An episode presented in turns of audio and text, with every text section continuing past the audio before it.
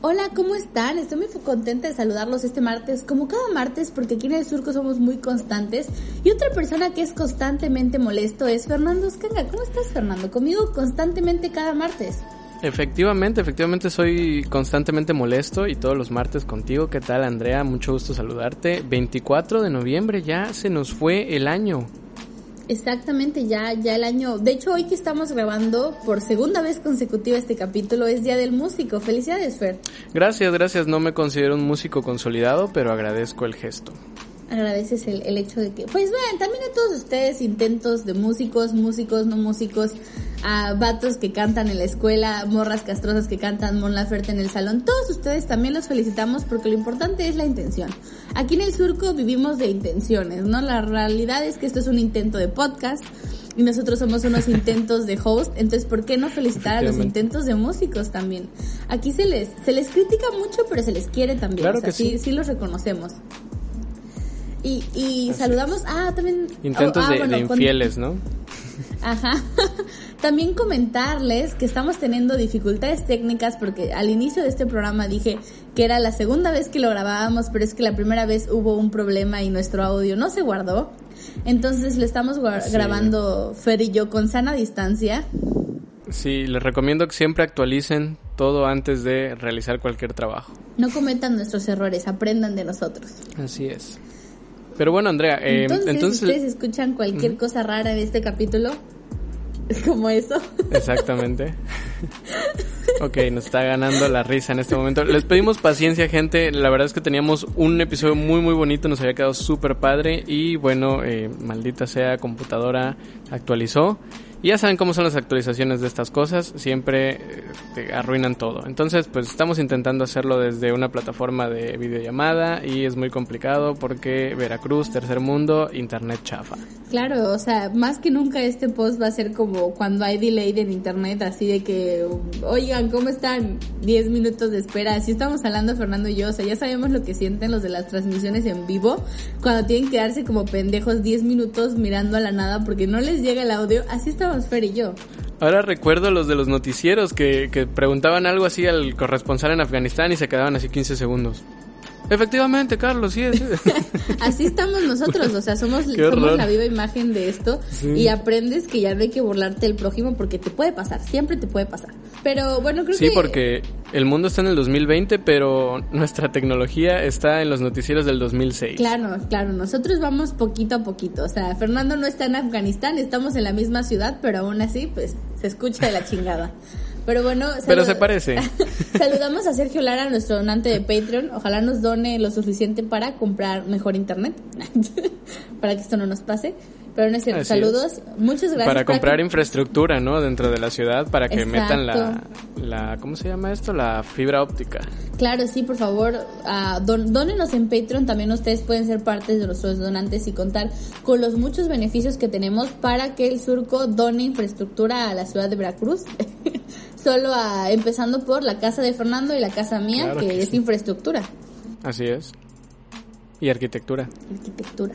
Bueno, Andrea, entonces pasamos a la cortinilla y entramos a tema, ¿te parece? Me parece perfecto. Estás escuchando El Surco, podcast realizado por El Surco Productions. Oh, Lord. Again. A fucking again. Nothing new, nothing changed, same old shit. Todo un compendio de datos inexactos. Comedia involuntaria. I, oh, mm, e incoherencias de la cultura pop. Ahora yo soy, tú sabes, yo soy internacional, yo soy famoso, famosa. Acompañemos a Andrea Reinaldo y Fernando Uscanga en esta travesía de una hora, a veces más, a veces menos, por explicar temas irrelevantes que de alguna manera son importantes para la sociedad. El Surco, el mejor podcast grabado por una Andrea y un Fernando del mundo. first of all, it's disrespectful in general. To you. Fernando y yo decidimos unirnos a una, una tendencia que vi en TikTok y que vi en otras plataformas como Twitter, que se llamaba No Nouns November. En el primer capítulo que grabamos lo dijimos mal todo el capítulo, así que esto está mejor porque ya lo dijimos bien. Le pusimos como otros 25 nombres que no tenían nada que ver con lo que era, que es Noviembre sin matices. ¿De qué trata esto? Tenemos que decir opiniones poco populares. Claro, que generan polémica, ¿no? Ajá, poco populares o que sean polémicas y pues aquí siempre hemos sido bastante poco populares y bastante polémicos. Entonces creo que no va a estar difícil para nosotros, pero los invitamos Sí, a, claro. a- si tienen algo que decir, díganlo, obviamente digan su un popul, su un popular opinion, diría la gente bilingüe. Pero hoy Fernando y yo vamos a decirles los nuestros Claro para sí. ver qué es. Y díganlo en inglés, díganlo en inglés para que se oiga más mamador. Claro, claro, o sea, tienen que decir, ahí les va mi unpopular opinion del No Nouns November, para que sea perro, perro, perro. También, como Claro, cada que capítulo, para que no se confunda es no nouns, no no not November, que eso también es otra cosa, y el no shave November, ¿no? Porque al parecer noviembre es el mes de no hacer cosas o hacer cosas que no sean normales, por decirlo así. exacto, quiero pensar que porque la primera dos sílabas de noviembre es no, entonces como que, ah, cualquier cosa que debe no le combine, Ah, bueno, combina. sí, es cierto. Entonces, ah, ah, ah, vamos a vamos a aclarar esto, el hecho de que el- empezamos en el capítulo pasado, pero pues se borró, pero cada capítulo voy a recordarle a José Badía que lo amo hasta que me ponga atención. Entonces, en este capítulo voy a volver a hacerlo, aunque sea a distancia. Quiero recordarle a José Badía, uno de los hosts de Leyendas Legendarias, que lo amo que puede de- venir a Veracruz a visitarme cuando quiera, o puede mandarme el boleto para que yo vaya a Chihuahua, que lo quiero mucho, le mando un besito hasta donde está. Y ojalá, si etiquételo en mi audio para que me conozca y me pele y sepa que lo amo y que lo admiro mucho. No va a venir Badía November. Hashtag no, no viene November. Badía November. No, no, usted, yo sé que ustedes pueden hacer posible mi sueño de conocer a José Badía y que me ame. Entonces, o no que me ame, pero que me conozca, ¿no? Podcasteando por un sueño. Podcasteando por un sueño. Ustedes pueden ah, cumplir mi sueño etiquetando a, a José Badía en este extracto de audio para que él sepa que yo lo quiero mucho y que, y que sienta afortunado porque hay muy pocos hombres a los que yo admiro y yo a él lo admiro. O sea, él tiene mucha suerte. Bueno, y hablando de admirar, vamos a admirar cuáles son las opiniones impopulares de este mes, Andrea. ¿Tienes una o quieres que empiece yo? Yo digo que empieces tú porque estás algo calladito. es que es complicado estar hablando ah, vía Discord porque pues ya dije la marca, lo siento. Eh, pero vamos a empezar con, con la primera que yo creo, yo creo que está sobrevalorado High School Musical. ¿Qué? ¿Tengo que dar algún argumento o solamente es así? No, dame tu argumento porque no estoy de acuerdo con eso. O sea, la trilogía piensas que está Me, me gusta, me gusta High School Musical, pero En el surco somos grandes fans de High School Musical. Mm, Sí, sí somos fans, pero sí siento que está algo sobrevalorada. Hay mejores musicales incluso de Disney y no, no sé, no he checado si está en Disney Plus High School Musical. Creo que sí está. Pues sería buena idea, sería buen pretexto este para volverla a ver y decir que la 3 es la peor. La 3 es la peor por mucho, aunque tiene uno de los mejores musicales de la historia, que es cuando Troy y Gabriela bailan en la lluvia, que está muy bonito y la canción está muy chida. Pero de ahí en fuera todo el musical no vale la pena. Ok. Estamos, Fernando y yo estamos de acuerdo en que la no, 2 es la mejor. eso y la versión... ujú.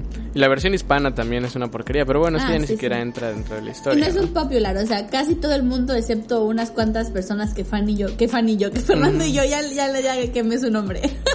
Estoy tratando de proteger su identidad. Saludos a Fanny. Saludos a Fanny que sí le gusta High School Musical el desafío por alguna razón, no que no entendemos, pero saludos. Quise proteger tu identidad y no me salió, me confundí. Como siempre, Como Andrea protegiendo identidades. Saludos a Elsie también. Saludos a, a Elsie y a Melesio que fueron de los primeros quemados de este podcast. O sea, la verdad, perdónenme por no poder proteger su identidad secreta. Así es. Ah, creo que mi segunda, ah, mi primera popular opinion es que el hecho que todos los eloteros y todos los lugares donde se venda elote amarillo deberían de ser cerrados y los eloteros arrestados, porque el elote amarillo es una aberración a la humanidad. Y el esquite con elote amarillo es lo ma- Yo no es entiendo el eso. mayor mal de la historia y la gente que le gusta debería de ir al psicólogo.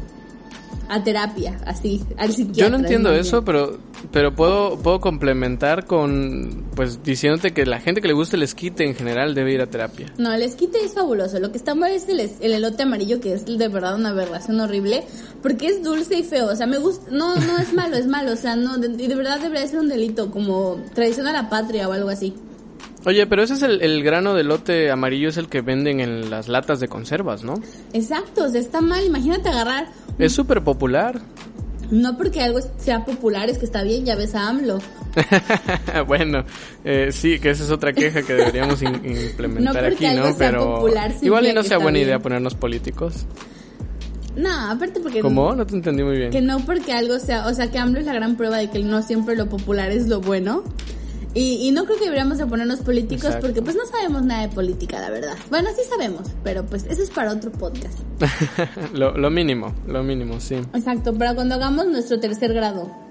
Sí, yo me puedo quejar de algo que creo que, que también es muy popular y, mi opinión va a ser impopular, pero es que entiéndanme, yo no entiendo el básquetbol, entonces no me gusta el básquetbol, creo que es un deporte bastante innecesario, junto con otros como la esgrima y... No es cierto, la esgrima está interesantona, eh, pero esto de, de los caballos, ¿cómo se llama? El polo, ¿no? Se llama.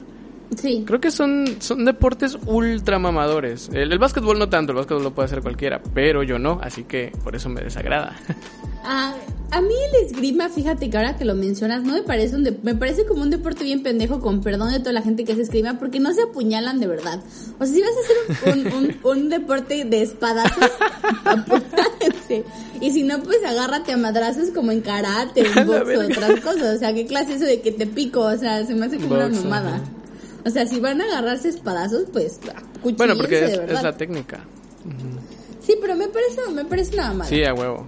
Entonces podríamos decir que Iztapalapa sería, o, o Ecatepec sería como potencia mundial de esgrima real. Sí, yo creo que realmente la gente no ha ido a intentar a ver qué onda con esa gente que te dice, guárdame este cuchillo. Podrían ser grandes esgrimistas, o sea. ¿Tu mamá sabe coser?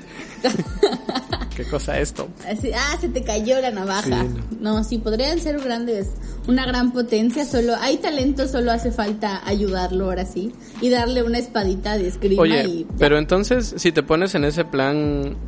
Ajá, si te pones en ese plan de, de quiero ver acción real, las justas, ubicas las justas que son los caballeros con pues, que van encima de un caballo y llevan una Sí. ¿cómo se llama? Una lanza. Ajá, un, una- un- un Este- pico muy, muy grande. Y no hablamos de sus genitales. Eh, ¿te, ¿Te gustaría? ¿Te gustaría ver ese deporte? ¿Te- ¿Sientes que te apasionaría? Es que am, yo quiero decir algo. Yo, quiero- yo quiero pensar que soy una persona civilizada, pero realmente no siento que lo sea. No. Hay un lado mi, de mi humanidad a la que le gusta la violencia, como cuando ves, no sé, una pelea de box y, o una película y le pega un puñetazo y le rompe la nariz, cosas así. La verdad, yo en mi mente estoy como que, ay, no, que fue la violencia, pero mi interés es así, a huevo, mátalo, mátalo, porque A soy huevo un sangre. humano vil y asqueroso que no he evolucionado. Sí. A huevo sangre. Entonces, creo que si yo hubiera estado en la época de las cruzadas, probablemente sí hubiera sido gran fan. Sí hubiera Sí. sido esas que va cada... Pero es curioso porque me gusta la violencia entre humanos, pero no me gusta la violencia entre animales. O sea, Ah, claro. por ejemplo, ver a dos gallos peleándose no me agrada. Ver a perritos peleándose tampoco me agrada porque, no sé, la violencia entre animales no me gusta, pero la violencia humano-humano sí me parece bastante entretenida. No la, no la, no la reproduzco ni quiero que la gente siga viviendo en un mundo violento, pero siento que está, o sea, como... An- Andrea con declaraciones fuertes. Ajá, o sea, por ejemplo, de chiquita sí me gustaba la lucha libre. No era como que la gran fan ahí mamadora de que John Cena y esas mamadas como gente de ahí que conozco. Fíjate Pero que sí lo me- pensé, ¿eh? Sabía que eras fan de la lucha libre. Sí, sí me gustaba ver madrazos. O sea, voy a ser honesta, sí soy una persona a la que le gusta ver a personas golpeándose. Pero está bien, o sea, es, es parte de la humanidad. Deberíamos El implementarlo para las elecciones. Exacto, deberíamos agarrarnos todos a madrazos en el Estadio Azteca como un Ron Jan Rumble gigante y el último que quede en pie es presidente. Así no hubiera ganado AMLO. o como la titulación por Royal Rumble, ¿no? Exacto. Ay, bueno, quién sabe. Yo siento que yo sí me daría un buen tiro con, con los de la generación. A golpes. O sea, no, no creo lograr Sí, ganar. Yo, pero yo no, yo no le entro a la violencia. Por eso, a ti ya te gané porque no le entras a la violencia. Ya. Exactamente, yo ya estoy descalificado. Así mismo. Entonces, creo que sí llegaría a un buen punto. O sea, tu, tu premio no sería el título, sino romper madres, ¿no? Exacto. La verdad, soy- estoy hablando, pero nunca he estado en una pelea. Y siento que sería muy mala porque no soy muy fuerte. O sea, soy una persona grande, pero no soy una persona fuerte. Soy muy poco musculosa y soy parte muy torpe. Y entonces probablemente cuando me quitan mis lentes ya... O sea, si alguien llega y me quita los lentes, ya me ganaron para Ah, siempre sí, ya yo ahí perdí. valiste burger. Entonces sí estoy muy manca Sí, para agarrarme yo a madre. golpes. Pero sí, sí me gusta ver violencia televisada, porque hasta eso cuando, cuando niñas se peleaban afuera de mi escuela. Pero siento que sí aguantarías unos madrazos, ¿no? Sí, yo siento que se aguantaría unos madrazos. Ay, yo así, pues, sí, a lo mejor sí. Dependiendo de qué tan furiosa esté ese día. O sea, si voy así ultra violenta, yo creo que sí. La adrenalina del Royal Rumble por titulación sí hace que, que le dé unos cuantos madrazos a alguien. Estaría chido que la, que la pelea final sea como con un maestro. O sea, que tú elijas cuál va a ser tu maestro como cuando haces la, la, el examen Sí. de oposición y e- O con maestro tres, güey. ajá o sea que tú elijas un grupo de maestros y que ellos entren al final a darse a madrazos con el alumno que ya ganó es como una una batalla Oye, pero ¿sabes qué? Tiene, tiene más mérito si no los eliges tú, porque pues ya ves que los sinodales de, de la defensa de tesis nunca los eliges tú, ¿no? Simplemente se te asignan. Entonces, pues, imagínate que te los dieran a elegir a ti, elegirías al más flaquito o a la más débil para, para ganarla fácil, ¿no? Estaría muy padre, o sea, realmente alguien haga una película donde en un mundo distópico las titulaciones sean por Royal Rumble.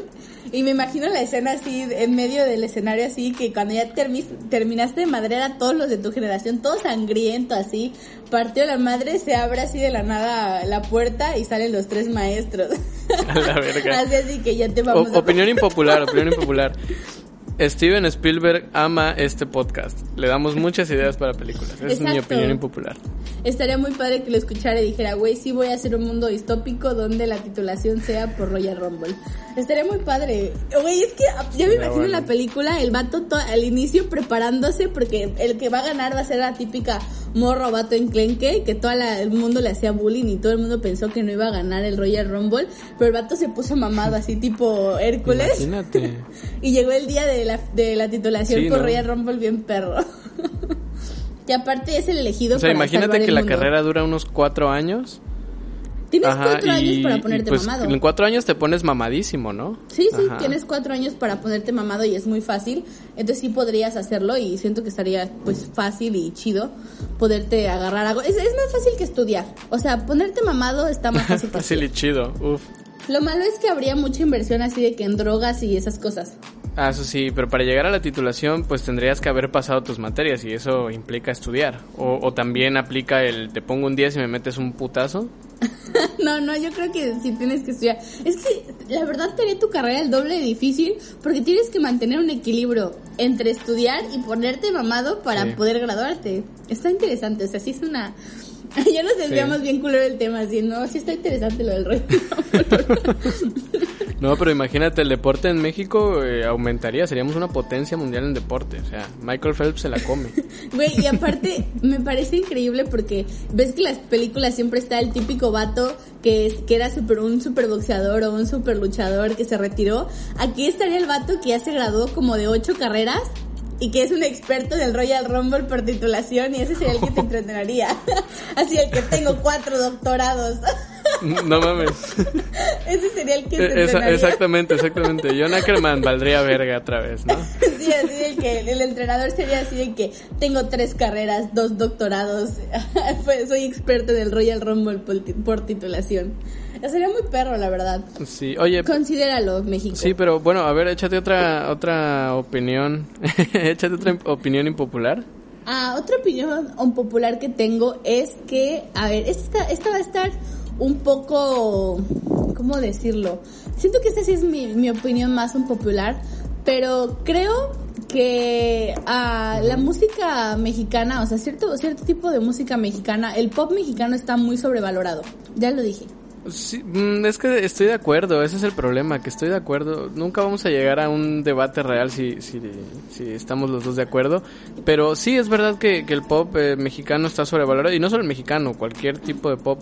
Y no porque sea malo o porque sea bueno, sino porque ha sido inflado artificialmente, ¿no? Las cifras que se manejan son infladas artificialmente. Lo decía René Pérez, no sé si viste su post en Instagram, René Pérez que te dice, la gente cree que, que hacemos historia. No somos historiadores, somos artistas y hay que hacer arte. No puedes estar pensando en cuántas visitas tienes, cuántas vistas tienes, cuántas escuchas tienes, cuánta, cuántos números tienes, porque al final de cuentas tu arte no se trata de cuánto número generas, sino de que tanto incomodas a la persona, ¿no? Sí, no sé si el arte está hecho para incomodar, pero siento, de hecho siento que el hecho, Exacto. Ya yéndonos un poco más grande y ya sacando de una vez temprano en este capítulo la carta mamadora, no siento que el arte incluso tenga que, siento que siempre. el arte está sobrevalorado, o sea, el hecho de ser un artista siento que la gente ha implicado muchas cosas. Cualquier persona Sí. que yo creo que haga algo y que sea creativo y que tenga un proceso creativo merece cierto reconocimiento porque pues hace un proceso, ejerce un proceso creativo, ¿no?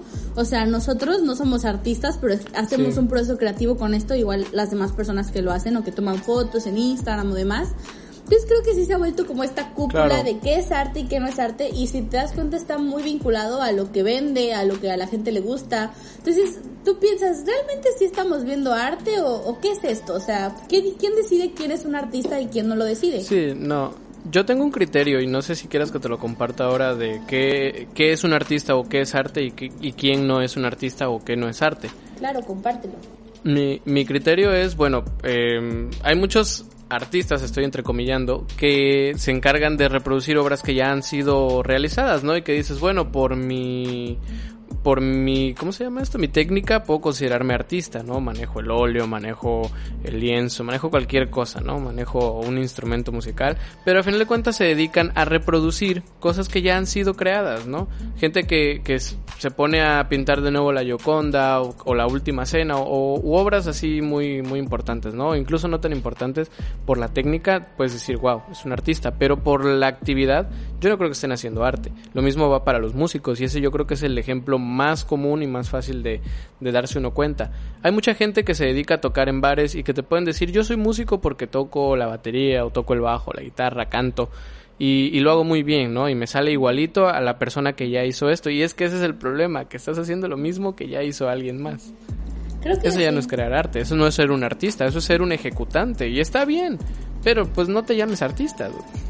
Creo que, creo que sí, est- estoy, estoy de acuerdo contigo. Creo que ser original y ser creativo y, y sacar ideas de ningún lado es algo muy único y muy especial que pocas personas pueden hacer realmente. Por eso es tan, tan raro el tener un artista. O sea, alguien que invente algo de la nada, o sea, si está como perro, dices, güey, no es tan fácil.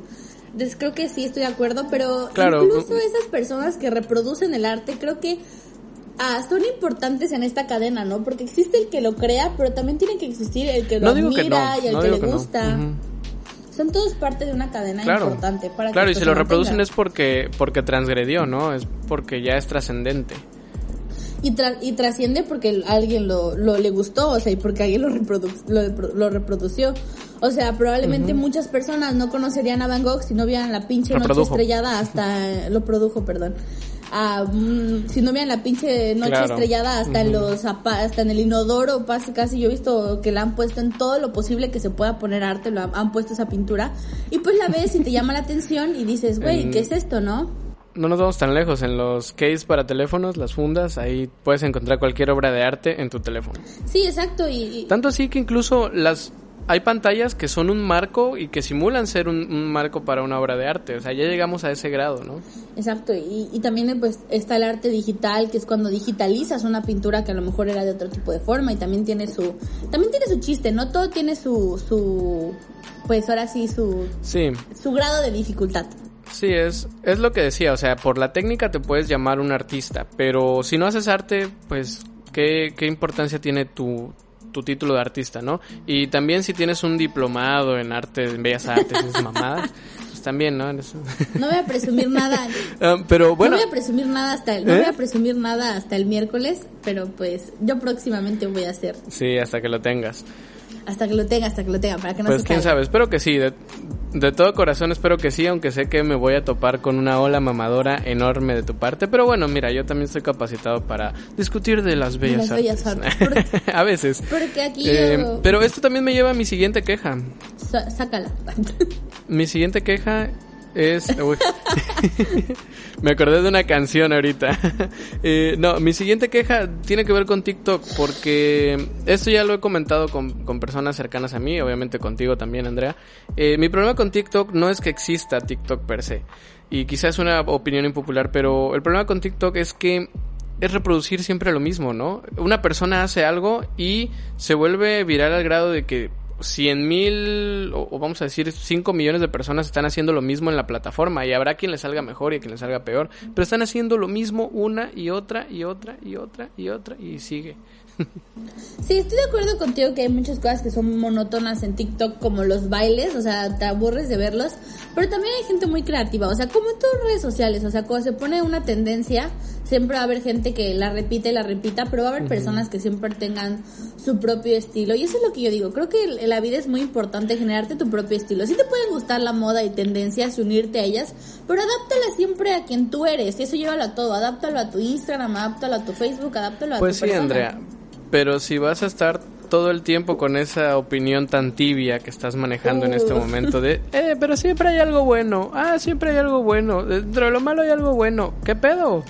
Hoy ando muy positiva, realmente. El capítulo pasado no, pero hoy soy una persona alegre, soy una persona de Dios, soy una persona con paz. Hoy encontré a Alá y a Buda en la comida mientras yo comía mi sopa Andas de muy fideos, neutral, ¿eh? eso no me a gusta. Dios. Ando muy neutral, ¿quién sabe Ah, por caray. qué? Siento que porque no he, no, no me he puesto a leer nada de lectura Has radical estos días. el, el lado del opresor. he elegido el lado de la opresión. Ah, eso debe ser. Ando muy poco, ando muy poco radical estos días, entonces ando muy tranquila, pero ya créanme que probablemente Fernando y yo tengamos un tiempo libre, no por circunstancias que nos gusten, obviamente, pero a lo mejor tengamos un tiempo libre y no de ustedes, o sea, ustedes van a seguir teniendo su podcast, pero a lo mejor durante ese tiempo me dedico a radicalizarme Ah, un sí, poco claro. en otros temas para, para que ustedes me encuentren más violenta, como yo sé que a ustedes les gusta, Wow, no. Para que ma- la propiedad Eh, puede- privada puede ser genere esa una esclavismo. opinión impopular. claro, una opinión popular es ah, que la madre, ya sacamos lo comunista.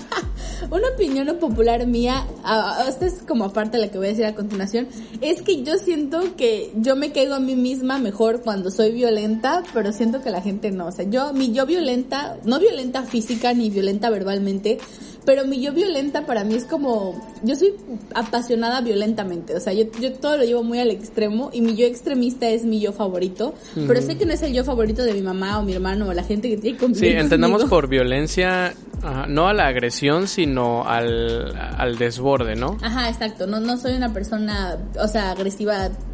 No, no, no, no golpearía a alguien ni insultaría a alguien hablando de un tema. O quién sabe, no, no creo que lo haría. Pero muy probablemente, sí, cuando yo estoy violenta significa que algo me apasiona, que algo me gusta, que traigo ganas de vivir, es parte, o sea, yo soy una persona desbordante y extrema. O sea, cuando yo estoy así es cuando mejor me siento. Si yo estoy tranquila es porque estoy al borde de, de la muerte, ¿no? Es básicamente, yo soy una persona extremista en todos los sentidos. No, no mal, o sea, me refiero a que cuando estoy feliz soy muy feliz. Y cuando estoy triste soy muy triste. Y cuando estoy enojada soy muy Extremista enojada. en todos los Ah. sentidos y en ninguno. Exacto, soy muy contradictoria también. pues, el, el ser humano es así. Mi, mi, mi segunda queja o tercera, mi segunda popular opinion es muy literaria. Y es que voy a decir que, el, am, ahí está, ahí viene, ahí viene, ahí viene mi, mi crítica. Que probablemente Fernando diga, wow, no puedo creer que Andrea diga esto. Y usted les va a, les va a preocupar y les va a decir, güey, qué pedo, porque no se lo esperaban de mí. Ah, caray, ya me preocupé. Pero creo que Harry Potter es una saga de libros sobrevalorada. Uf, no puedo estar más de acuerdo. Y, y ahí les va lo siguiente. Quiero decirles algo. Yo Dímelo. amo Harry Potter. O sea, no hay, un, no, hay, no hay un libro, una saga de libros, de películas que me guste más que, sa- que esta sa- saga. He estado leyendo un poco y he estado eh, releyendo los libros y viendo cosas y me di cuenta que realmente es una, una ¿No, ¿No te apasionó que- más la, la... ¿Cómo se llama esto? La... Ay, ¿cómo se llama? La cosa esta que nos dio el profe Soto.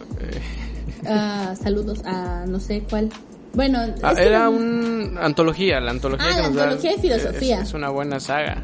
Ah, sí. Sí, es una buena saga. No, no, me refiero a que es una buena saga, o sea, es de las mejores sagas de literatura fa- de fantasía, por así decirlo, o sea, no estoy diciendo que es mala.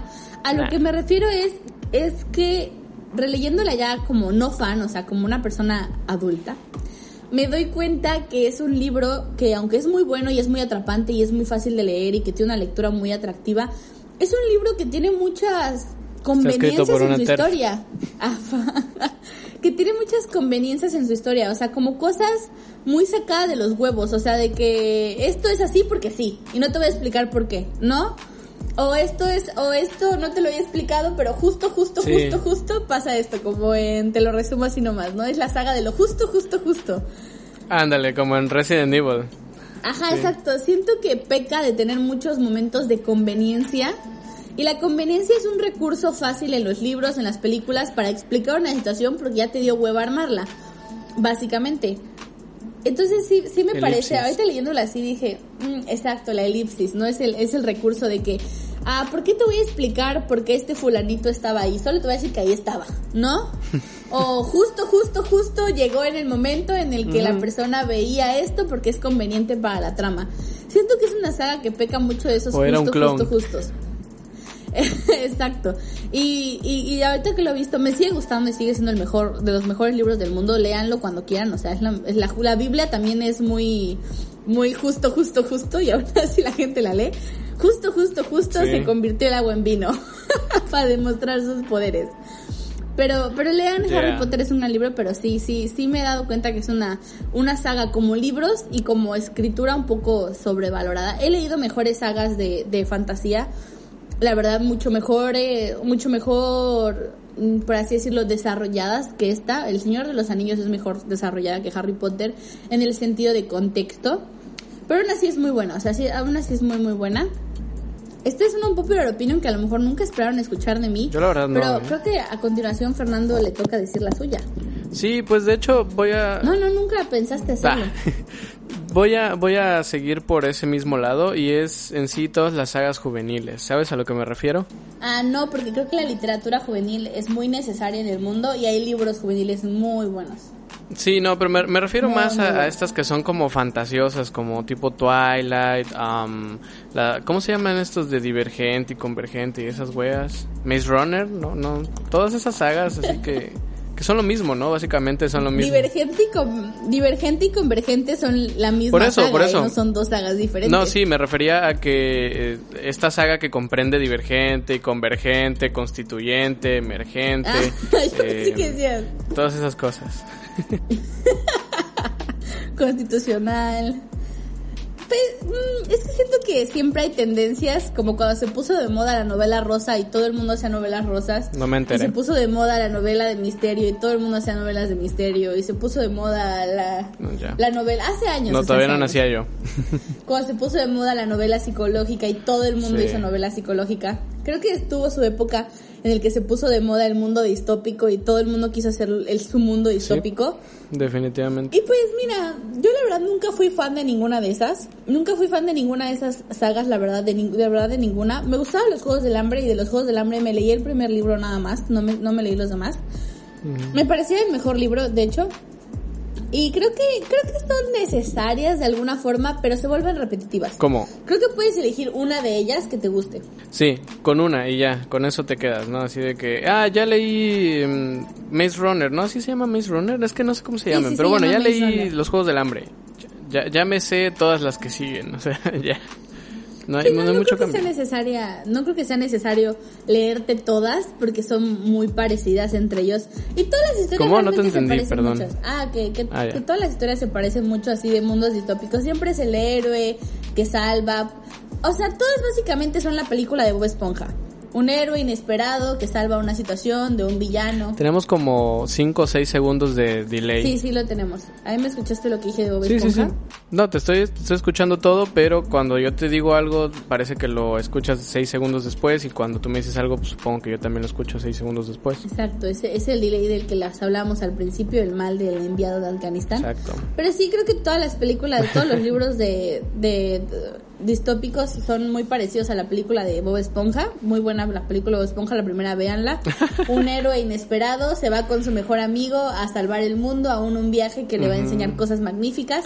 Va a llegar y el mundo va a estar nominado por un tirano a través de trucuñelas. Y va a haber un rey loco que se Es, niega es a la, la razón. la misma estructura en el guion, Sí, totalmente. exacto. O sea, realmente todos los que escribieron libros distópicos Sí, vieron, Har- vieron el Bob Esponja y dijeron, güey, qué gran idea. O sea, voy a hacer Lo- esta Bob película. Esponja, Eso, es- es- es- o sea, todos los futuros distópicos son Bob Esponja. Exactamente. Y eso te muestra que es una gran película, inspiró mucho. Definitivamente, lástima por la tercera película que hicieron que estaba horrible. No la he visto porque no me gusta el tipo de animación que tiene, me, me- no, me, no me parece agradable. A mí me gusta más la la animación original de Bob Esponja, la verdad. Porque tampoco he visto la segunda, porque salen como del Wow. agua y se ven todo ma- mamados. son y tridimensionales, La sí. gente mamada me da miedo. Perdón por asustarte. Sí, no, no, no vi. No vi Bob Esponja 2 porque son mamados y me da miedo la gente mamada. Pero iba a estar yo en el cine, no, Esponja, no. Pero de ahí en fuera, creo que la primera es muy buena. De, de terror, ¿no? Debería ser clasificación C Sí, esta yo en el madre. cine cagada porque pues me da, me da miedo la gente mamada. Y Bob Esponja se ve muy mamado en esa película, la verdad. O sea, está Y no controlas el esfínter. no. otra, otra, op- ah, un popular opinion que tengo es, ah, ahí les va. Ah, creo que ya se lo había dicho a Fernando un poquito, pero creo que mm, las películas como El Padrino están muy sobrevaloradas. Y ojalá mi hermano no me escuche decir esto porque va a entrar golpeando la puerta y decir, ¿qué te pasa, perra? Cállate, tú no sabes Wow. nada de nada. Pero me parece que todas va a dar un zape, ¿no? A la verga. me va a dar un zape. Pero me parece que todas esas películas que salieron en esa época, como El Padrino, Goodfellas, y que siguen saliendo hasta la fecha de italianos mafiosos. No, no y las he visto. Es que también es la misma temática. Se repite el ciclo. Todo el tiempo es lo mismo. Exacto, habl- hablamos de, de las sagas y todas esas cosas que son repetitivas, pero realmente esta historia es una historia que no es nueva, que no es, no es muy diferente. Obviamente respeto al señor Coppola porque tuvo a su hija Sofía Sí, Coppola ¿no? y Sofía Coppola dirige de mis películas favoritas de, de la vida, que es Las Vírgenes Suicidas, vean la peliculón. Pero ahí en fuera realmente me parece, y, y no la he visto, o sea, no, no la he visto porque no me dan ganas de ver una película, tres películas de como tres horas donde la gente, donde siempre terminan igual. Me vi el te lo resumo así nomás. Es que son como Muy 15 horas de buenísimo. película, sí. Exacto, o sea, y, y son la misma, y las tres películas son la misma película. Yo también lo vi. Ojalá, ajá, véanse el te lo resumo así nomás del padrino. Te y quiero decir que soy cinéfilo a partir de te lo resumo. Claro, es, es lo mejor. Aquí todos, ustedes saben que amamos mucho a, a Te lo resumo así nomás. Solo así puedo. Porque es un gran canal de, de YouTube donde a gente que como Fernando que no le gusta ver las películas, pero le gusta subirse al mame, puede enterarse Pues de lo que reseñan pasa en las películas, sí. sin verlas. No reseña en Y- y resumen. véanse. Ujú. Resumen, resumen.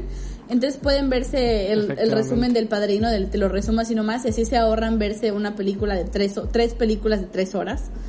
Y, sí, yo creo que esto es muy sobrevalorado. De hecho, creo, ay, vamos a, ustedes ahorita se van a emputar. Creo que todo el arte hecho por hombres es muy sobrevalorado en general, pero pues eso tiene que ver por ot- otras cosas. Ah, caray. Pero sí, o sea, Ah, caray, Andrea. ¿Nos vamos a meter en ese, en ese callejón sin salida? No, no, no, no, no quiero generar polémica, nada más quiero dar mi opinión de que todo el, arte hecho por los hombres está muy sobrevalorado. O sea, Digo, porque ahorita igual vamos a hablar de Harry Styles. sí, o sea, ahorita eh, eventualmente Fernando me tirará esa piedra, pero de momento, quiero, o sea, es que me parece, y, y, y- y realmente tienes razón también con el punto de Harry Styles, o sea, los hombres, en la música creo que es muy... Todavía no lo digo, así y- que cálmala, cálmala. Ah, no, no, no lo adelanto. Pero, por ejemplo, lo hemos visto en la música y en, en cualquier tipo de arte realmente que los hombres hacen la misma fórmula de toda la vida y les sigue funcionando, pero las mujeres sí tienen que hacer cosas diferentes, sí tienen que innovarse, sí tienen que hacer muchas cosas. Y lo mismo pasa en la literatura y lo mismo pasa en el cine. O sea, hay mujeres que hacen películas increíbles y no las ves nominadas a nada y ves a Tarantino que lleva 80 películas haciendo la misma mamada o a Martin Scorsese haciendo la misma película con los mismos actores durante el y con los mismos actores, güey, a años. la verga. Exacto, o sea, los ves ahí sentados y dices, güey, este vato, ¿qué mérito tiene? O sea, sí tiene un mérito, pero siento que está muy sobrevalorado el arte hecho por hombres en general. Y, y pues, mátenme Ya si quieren, me vale madres. la personalidad de los personajes de Johnny Depp, por favor. Exacto, es- así es como, hay mujeres que hacen un montón de cosas para cambiarse, para, para películas, para transformarse, como Meryl Streep, pero la gente, wow, Johnny Depp se delineó los ojos. ¿Qué? ¿Cómo dicen? ¿Qué camaleónico? Güey, es maquillaje. O sea, ni siquiera lo hace él, no se lo pone él, se lo hacen. Exacto. Entonces sí, yo creo que, que realmente el arte de los hombres, el arte hecho por hombres está muy sobrevalorado y muy sobreexplotado también porque es lo que ves, es lo único que lo- a lo que tenemos acceso. Y, y sí, o, o sea, hay una realidad fuera de todo lo que ustedes puedan pensar, que los hombres y las mujeres sí, sí percibimos el mundo de una forma diferente por la sociedad, por muchas cosas, por la forma en la que Sí, crecemos, bla, bla, bla, bla. Y nos estamos perdiendo de este punto de vista único y fantástico que tienen, único y fantástico, no mejor, sino único, que tienen las mujeres en el arte. Y nos lo perdimos por ver 80 veces la película de un mafioso o de un alcohólico que se mete coca en- eh, por la nariz de Martin Scorsese. O sea, ya, ya aburrió. O sea, metan mujeres cine. Yo quiero ver gente nuevos personajes, nuevos Sí. actores, cosas así chidas. Sí, yo creo que ahora ahora vamos buena... con la, un popular opinion de Fer. Sí, yo iba a decir que una buena peli este, es La forma del agua, porque el- la protagonista es mujer y, y es algo diferente, ¿no? Es una, es una mujer eh, muda que, en- pues vaya, ¿cuándo hemos visto un personaje así como protagonista? Hay un- pu- puedo mencionar algunas películas, pero sí es una gran película. A mí me, a mí me gustó mucho, me conmovió mucho. Es una película que encuentro muy bonita. Sí, es muy bonita. muy Es una historia romántica, pero... Y podemos hablar de que la composición en sí, haya muy mamadora. Podemos hablar de que la No, composición no, pero sí, en sí pero sí es guión- No, no solo el guion, Sí, las es- imágenes, es la la- fotografía de la película es muy buena. Sí, es muy bonita y los efectos especiales también son muy buenos, el maquillaje es muy bueno. De hecho, creo que por ahí en YouTube pueden encontrar un video de don señor Guillermo del Toro explicando cómo hizo alguna de las escenas y se sorprenderían, o sea, de cómo hizo las escenas bajo el agua, la, lo ingenioso que fue. O sea, realmente sí es muy sorprendente lo ingenioso que fue. Y cómo, cómo grabó en el espacio Gravity también. No, no, o sea, el- y no fue Guillermo del Toro el que grabó Gravity, fue... Ah, fue Cuarón, sí, cierto. Guillermo lo acompañó, él era el que manejaba la cámara. Seguramente, él era seguramente. el que él manejaba el cohete. Son, son el, el Gael García y Diego Luna del, de la dirección de cine mexicano. Exacto, son amigos. No, pero eh, creo que en la forma del agua muchas de las de las imágenes que vemos no fueron hechas en un estanque y nada de hecho, fueron hechas el efecto de agua muchas veces fue hecho con humo, con máquinas de humo, lo cual es bastante impactante, o sea, y, Y filtros. chingos de filtros y es algo filtros naturales, no filtros digitales. Así que es muy interesante, por ahí vayan a ver cómo la hizo y, y vean que realmente sí es una persona pues muy ingeniosa porque dices, güey, a mí no se me hubiera ocurrido y por eso no soy Guillermo del Toro, ¿no? Pero Sí, bueno, voy a dar mi, mi opinión impopular. Este, no es por cortarte el, el tema, pero creo que ya hablamos lo suficiente de la, de la película. Ya estamos mamando muy duro a, a Cuarón y a Guillermo del Toro y, y seguramente lo haríamos también con Iñárritu. Eh, pero, pues quiero llegar a un punto escabroso. Eh, no sé si estés lista, Andrea. Estoy preparada, estoy preparada. Ya lo hicimos en el capítulo pasado, pero sigo estando preparada. Sí, bueno, es que ahora me voy a extender un poquito más. Ya no solamente voy sobre Harry Styles, también voy a abarcar toda la gama de idols, pues contemporáneos, ¿no? Empezando por Harry Styles, ¿por qué no? Vas a vas a arruinar todo lo que me gusta, ¿no? No solo te voy a arruinar a Harry Styles, Y- también te voy a hablar de Taylor Swift. Nada, no es cierto, respeto a Taylor Y Swift. no solo a ti, no, de hecho no pensaba hablar de Taylor Swift, pero no solo te lo voy a arruinar a ti, se lo voy a arruinar a la mayoría de las personas que nos escuchan, quizá. O quizá no, mira, igual y no les interesa lo, o no les afecta tanto mi opinión y está bien, ¿eh? que están en todo su A mí derecho. no me afecta ni me interesa. Sí, me imagino, y, y creo que la audiencia estará en el mismo humor. Pero bueno, yo creo que es importante conocer una perspectiva diferente, ¿no? Y es lo que vamos a hacer en este momento. Empezando por One Direction, ¿no? ¿Quién nos iba a decir que en pleno siglo XXI las boy bands eh, seguirían estando de moda? Y no solo estando de moda, más fuerte que nunca. O sea, ¿qué pasó con Backstreet Boy, con NSYNC, con Jackson 5? ya eso es irme muy lejos. Pero, eh, vaya, o sea, ¿por qué? ¿Por qué de nuevo y por qué más fuerte que nunca? Porque ahora tenemos grupos coreanos de pop que son nueve vatos y pues honestamente ninguno canta o cantarán pocos y los demás solamente son una pantalla ahí de, de baile, ¿no? Que tiene su mérito bailar, es muy muy bonito, muy interesante, muy requiere mucha habilidad, pero Y lo pues, hacen muy coordinados. ¿Cómo? Ah, sí, lo hacen muy, muy coordinados, claro. Entonces, pues mérito. tienen lo suyo, pero, pues, dude, no son dioses, no son personas tan influyentes, o no deberían ser personas tan influyentes, porque, pues, mira, sabemos muy bien que cuando estás preparado en una cosa, no estás preparado en otra. Entonces, ¿qué opinión podemos esperar de gente que se dedica a bailar como fondo de un concierto? Yo te voy a explicar lo de las boy bands, porque cada cierto tiempo se ponen de moda. Dímelo. Las niñas, cuando tienen entre 13 y 16 años, vamos a poner que es la edad en la que te empieza a gustar una boy band, tienen la necesidad de Se enamorarse. la... Sí. Eh, Tiene la necesidad de enamorarse, de tener una ilusión, y los vatos que tiene a su alrededor no son necesariamente los vatos de los que se un enamorar asco, o claro. ilusionar. Porque los adolescentes son feos, o sea, todos los adolescentes, hombres o mujeres, son feos. Y tampoco les van a decir las cosas que les ¿Me estás quieren- diciendo adolescente? y tampoco les van a decir las cosas que la gente que canta en esas canciones les dice. Estas canciones escritas por gente para pues generar Ah, claro. eso, ¿no? Ese amor épico, ese eres tan hermosa que lloro, no sé, cosas así. Entonces, obviamente, eh, a esa edad tu psicología, Ah, tu hormona, tu psicología, tu hormona, tu vida te pide que te enamores de esta boy- de una boy band donde hay chicos guapos, dulces, que cantan canciones chidas.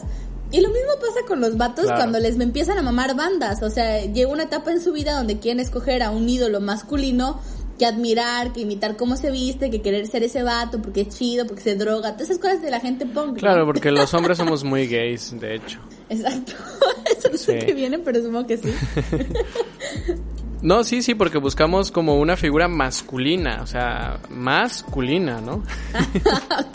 Pero bueno, Sí, eh, fuera, de, fuera del mal chiste de juego de palabras, No, y- me estaba acordando de la referencia que habíamos hecho el episodio anterior que ya no logramos meter. La voy a Ah. meter a la fuerza al ratito, a ver si se puede. Sí, porque fue. Porque que también tengo gran- otra queja. Fue una gran referencia, se la perdieron, pero fue muy buena. Sí. Voy, voy a meterla a la fuerza, vas a darte cuenta al ratito. Eh, No todavía nos igual. quedan unos 15 minutos, así que da buen tiempo para seguir hablando de Harry Styles y esas madres. Yo te entiendo muy bien lo de que necesitan enamorarse de algo. Estoy muy, muy de acuerdo con eso. Pero, pues, dude, tenemos muchísima variedad. O sea, ponme 4 o 5, no ponme 27. Sí, ahorita, No ahorita sé, hay más mm. variedad de gustos, o sea, las K- las bandas de K-pop Sí. son un fenómeno diferente a las boy bands normales que conocíamos de que venían emig- emigrando de Europa, Sí, de Estados Unidos. Sí son un, de- un fenómeno diferente, pero creo que funcionan de la misma forma. Y a las morras que no les gustaba las boy bands, les gustaba Justin Bieber, que era un solo vato, o les gustaba el anime y les gustaba Naruto, Es lo o les mismo, es lo gustaba mismo. Kakashi, es lo mismo, o sea, es una, es un- una figura masculina que te cumple esa ilusión de adolescencia que los hombres alrededor tuyo no te cumplen, o sea, hablando obviamente de niñas heterosexuales, ¿no? Cuando de diferente sexualidad pues se desarrolla de diferente forma, Claro. ¿no? Pero, pero Que también hay, hay bandas, hay girls bands, ¿no? Por decirlo así. Sí, hay- Sí me acuerdo de. Fifth Harmony o, o ¿cómo se llamaba? Sí, Fifth Harmony Y Little Mix. ya no existe. Little Mix sí existe todavía y tienen una que otra canción bastante buena. Sí, ya las oí. Eh, Ah, y existen también bandas de K-pops de niñas. mm, ya.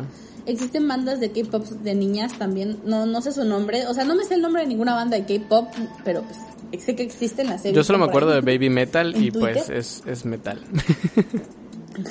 no, yo, yo sé que hay, pero no, la verdad desconozco. La, las, Pic- la- las Pixie Chicks también una, una girl band muy buena. ok. Destiny Child también es muy, tiene una que otra canción muy buena donde salió Beyoncé. Pero bueno, estas personas se vuelven se vuelven influencia, Las ¿no? Se vuelven influencia cultural muy importante para el mundo. Si algo le pasa a Justin Bieber es noticia, si algo le pasa a, a cualquiera de One Direction es noticia, ¿no? Como lo fue en su tiempo si algo le pasaba a Justin Timberlake o esta gente. Y actualmente estamos viendo un fenómeno que me parece bastante tonto y pues yo creo que tú vas a estar de acuerdo conmigo aunque se trate de Harry Styles porque es el endiosar al pues al ídolo, em, pero en un estilo así como, tú te pusiste esta ropa, no mames, eres un orgullo para la comunidad eh, y cual sea que fuera la comunidad y aparte pues eres, ¿cómo se llama? Transgresor, ¿no? Y, y ya eres como alguien súper progresivo, cuando pues en realidad es algo que les están poniendo las personas que, que se encargan de manejar su imagen pública, ¿no? Y, y pues todo tiene un contexto de manipulación, me parece, pero pues no sé si... Qué por amargado. No, no es por no es por amargar nada, simplemente es como estar consciente de lo que pasa. Digo, a mí me sigue gustando, ¿qué me gusta? A ver, vamos a ver. Creo que nada, no, no es cierto. No, pues a mí me sigue gustando el fútbol y yo sé que hay muchas cosas malas dentro del fútbol y estoy consciente de ellas. Yo creo que podemos saber lo malo también de lo que nos gusta, ¿no? Creo que hay que saber que todo lo que vemos tiene una intencionalidad y de esa intencionalidad no sabemos al Sí. 100% todo y que obviamente sí hay, desgraciadamente, bueno, o no, no desgraciadamente, la, lo- la realidad es que vivimos en un mundo donde las cosas son, la gente son productos, ¿no? A mí me gusta mucho Harry Styles, pero hasta el artista más independiente, exacto, hasta el artista más independiente que tú me puedas mencionar es un producto porque vende su música, vende su imagen, vende lo que se pone. Sí, definitivamente. Se vuelve un producto, o sea, no, hay- no hay una sola persona que se exponga al mundo que no se vuelva eso. Entonces, cuando tú, ellos, cuando una persona se vuelve un producto, pues tiene consumidores, ¿no? Y tú puedes decir, yo consumo la música de Harry Styles, consumo su imagen, consumo incluso su persona, o sea, me agrada, es una persona que me agrada, que me cae bien a mí, me pasa, es una persona con la que me gusta su música, me gusta su persona, porque no solo a- físicamente me parece una persona que cuando lo veo obviamente bajo estas circunstancias de televisión y todos esos medios que no son 100% una realidad, me agrada, ¿no? Entonces, cuando tú consumes eso a una persona está bien, creo que siempre hay que marcar la, la barra de que eres un consumidor. Sí, es, es, es eso. Y no, no, todas las personas tienen sus cosas buenas y sus cosas Es eso, malas. yo, yo no digo que no consuman, consumir es parte esencial de, pues, del ser humano y de la- del ser humano en sociedad, pero pues, no vamos a defender lo indefendible, ¿no? Yo creo que ya hay gente que se mete a ese grado y es como, eh, como los fanáticos de cierto partido político, que no voy a mencionar, pero pues creo que se entiende la analogía, no lo sé, dímelo tú. Sí, sí, sí te, lo- sí te entendí. También siento que gran parte de donde viene la cultura de la cancelación es esto, el idealizar tanto a una persona y no saber que estás consumiendo un producto y, el- y por eso cualquier cosa que haga fuera de tu fantasía de lo que era esa persona te molesta, ¿no?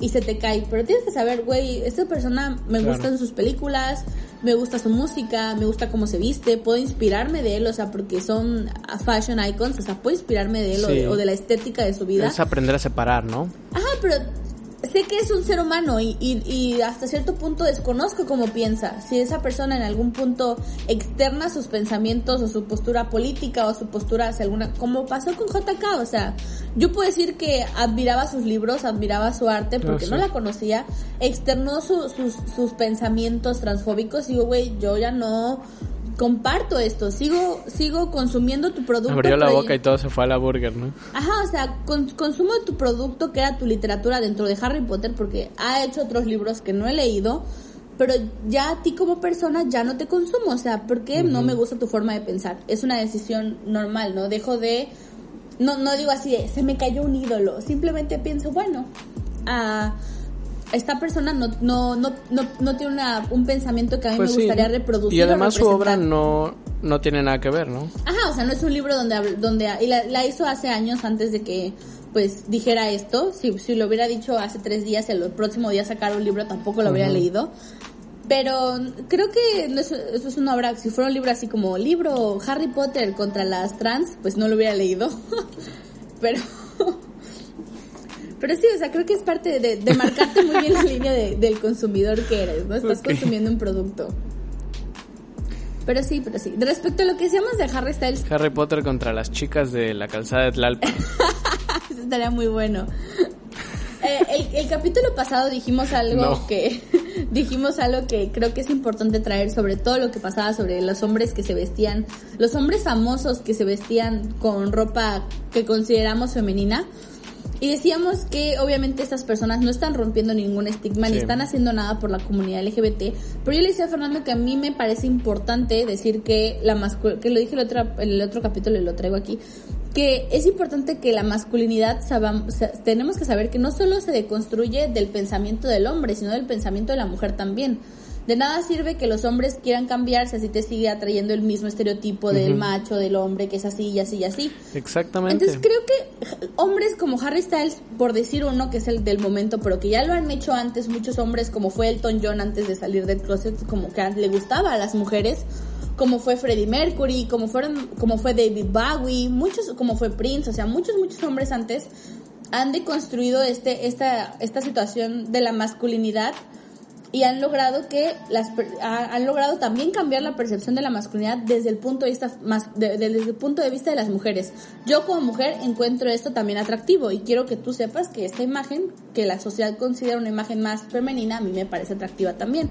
Entonces creo que eso ayuda, o sea, de lado y lado, o sea, si, si yo antes a lo mejor si yo antes es un trabajo mejor- de ambos. Ajá, entonces, ¿en qué ayuda a Harry Styles? A mí ya no, porque ya soy un adulto. O sea, también sepan ustedes que hay una edad donde ya no tienen que ser tan influenciables. O sea, si tú te crees todo lo que una persona que no conoce dice y te emocionas por eso a los 15, 16, 17 años, yo lo veo normal.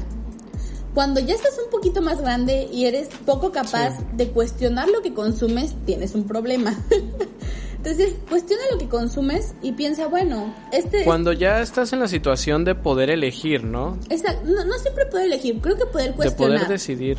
Ah, también sí, cuestionar es O importante. sea, digo, lo consumo, pero cuestiono lo que me di no, no todo, no digo que te deje de gustar, pero cuestionate lo que sus discursos, todas esas cosas está bien y aprende a decidir cuando tú eres el público al que esa acción buscaba, pues, por así decirlo, sí, me, tocar y al que no. Me refería más que nada, o sea, con lo de decidir y esto, me refería a cuando tu decisión socialmente ya tiene más peso. Porque cuando eres un niño puedes decir, eh, yo prefiero que nieve todo el año, o sea, que caiga nieve todo el año y, y uff, si se pudiera, pues todos los niños estarían felices. Pero pues, Excepto pues, los ya de niños de la o sea, calle. y en ese momento no importa, ¿no? Que tú prefieras eso. Pero ya que eres adulto y que tus decisiones ya empiezan a afectar más a las demás personas, creo que sí es importante, ¿no? Ya, ya empezar a cuestionarse todo más y tomarse todo más en serio. Sí, al final tus decisiones a la persona a la que más afectan es a ti. Por tu bien, cuestionate. cuestionate a ti mismo y cuestionate de lo que está a tu Mm, sí, alrededor. sí, básicamente. Porque sí puedes afectar a las personas, Sí, mira, de hecho estaba escuchando, estaba escuchando un, un podcast, eh, no voy a decir de quién porque no quiero que me, que me linchen ahorita, pero tenía un invitado muy peculiar y, y el invitado dijo esta frase que, que me interesó, que significa eh, primero lo nuestro, después el resto, ¿no? Es muy cierto. Y no, no creo que esto no se traslada hacia otras cosas. Eso, eso no es una, una actitud para justificar ser egoísta ante otras acciones. Pero sí siento que tienes que estar. No, no, no, para nada, no iba tú. por ese lado. No, o sea, sí tienes que estar primeramente bien tú y tomar decisiones que sean buenas para ti. Y ya luego, pues, tratar de tomar decisiones que sean buenas para gente en tu entorno, ¿no? Sí, claro. Es muy importante eso. Y bueno, eh, pues yo creo que para la gente en nuestro entorno va a ser momento de despedirnos porque ya nos quedan unos cuatro minutos de, de programa, quizá un poquito más. Pero, pues yo creo que ya no tenemos más quejas, ¿o sí, Andrea? No, mi, mi única otra queja es que no nos han seguido en redes sociales. Síganos en Instagram y síganos en Facebook como el Surco Productions.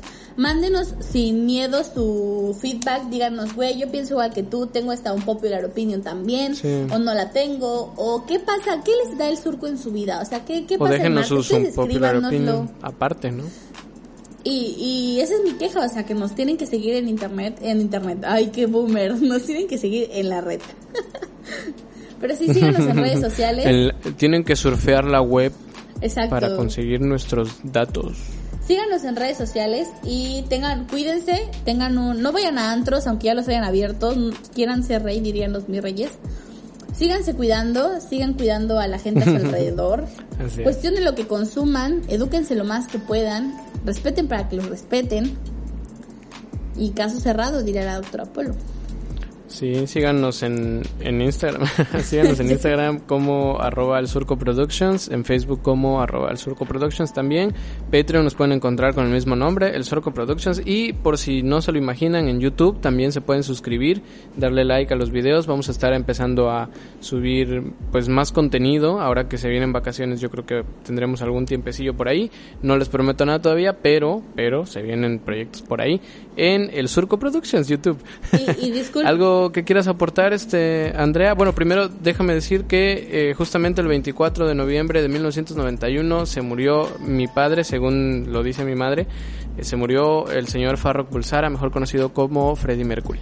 Saluditos hasta el cielo. También hicimos una muy buena referencia el capítulo pasado sobre eso, pero ya ni modo, ya voy a dejar de hablar del capítulo pasado. Ah, hablando de eso, queríamos, obviamente quiero Oye, disculparnos. sí, yo, yo tenía que meter, que ya no tenía que pasó. meter hay, ahí un, un... hay que esperar a que el ¿Cómo? próximo No capítulo, creo que hay que esperar a que el próximo capítulo salga de forma más natural. Bueno, pero el próximo capítulo recuerda que va a haber ahí un, Ah, un sí, crossover interesante, Ah, ¿eh? ya, Se los dejo yo ahí para que estén pendientes. Bueno, el próximo, próximo. ah, obviamente disculparnos si este capítulo... ah, va- Fernando va a tratar con sus manos mágicas de hacer que en la edición esto quede lo Sí, mejor de posible. bien. Pero obviamente si ustedes se lo sienten raros, discúlpenos. Se- esto se hizo a pesar de la adversidad para que ustedes vieran cuánto los queremos y cuánto nos, nos esforzamos por, por darles capítulo cada Así es.